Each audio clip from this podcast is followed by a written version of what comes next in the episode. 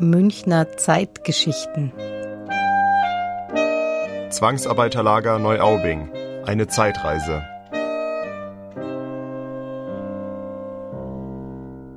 (1944) Wie hat das Lager Neuaubing damals ausgesehen? Anhand alter Fotos und Pläne unternimmt Emily Klein mit uns eine Zeitreise. Und sie sucht im heutigen Gelände nach den Spuren der historischen Nutzung. Das Gelände wird zum Erinnerungsort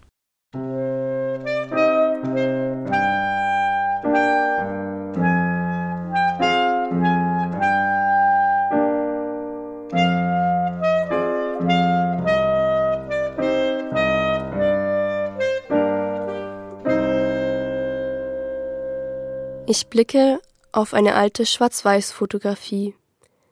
Ein Luftbild aus dem Münchner Westen. Ich stelle mir vor, wie ich über diese Landschaft in einem Flugzeug hinwegfliege. Neuaubing im Jahr 1944 liegt unter mir. Ein riesiges Bahngelände, viele Güterwaggons und lange Gleise. Es sieht aus wie eine Hand, die sich nach Süden ausstreckt. Auf der einen Seite nur Wiesen und Felder, auf der anderen Wald und Häuser. Eine Siedlung, die in der Nähe liegt, fällt sofort ins Auge. Die sogenannte Dornier-Siedlung sieht von oben aus wie ein Propeller. Und unscheinbar daneben neun Baracken. Sie gehören zum Zwangsarbeiterlager des Reichsbahn-Ausbesserungswerks Neuaubing. Das Flugzeug sinkt. Die Häuser werden größer. Der Appellplatz ist deutlich in der Mitte des Lagers zu sehen. Sieben Baracken bilden ein Rechteck um diesen Platz. Und zwei weitere werden durch eine Lagerstraße von den anderen getrennt. Wozu dienten diese Baracken? Hinweise gibt ein Bauplan aus dem Jahr 1942.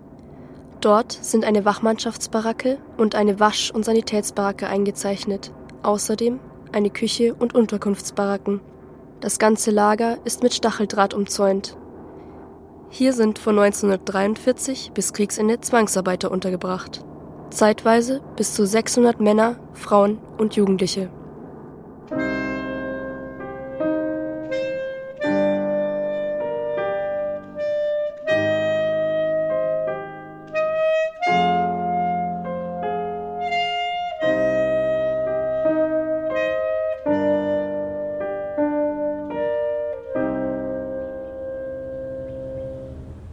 Zurück in der Gegenwart.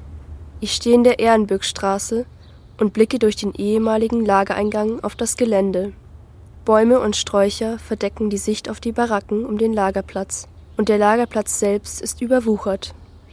Die Geschichte des Ortes können wir kaum erahnen. Ich mache mich auf die Suche. Der Kiesweg ist die damalige Lagerstraße. Den Ein-Mann-Bunker im Eingangsbereich hätte ich fast übersehen. So unscheinbar wirkt er in seiner verwilderten Umgebung. Ein grauer Hohlkörper aus Beton, dessen Einstieg kaum zu sehen ist. Ein paar enge Stufen führen nach unten zu einer Steintür. Ich sehe darüber den Schriftzug L. Moll. Die Münchner Baufirma Leonhard Moll stellte diese Bunker in Serie her. Darin hatte gerade einmal eine Person Platz.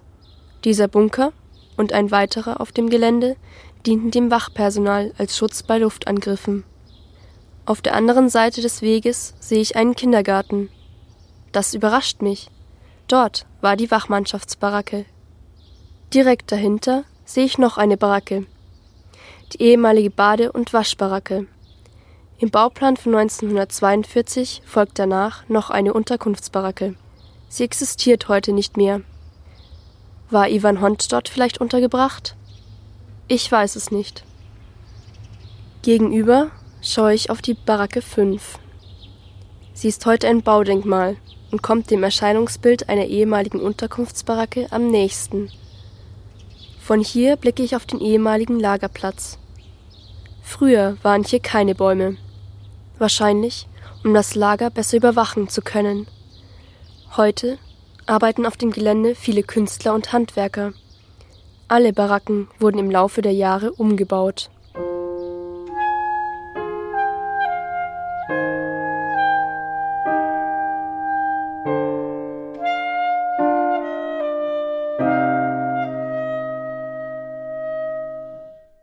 Was mir die Gebäude, der Bauplan und das Luftbild nicht verraten.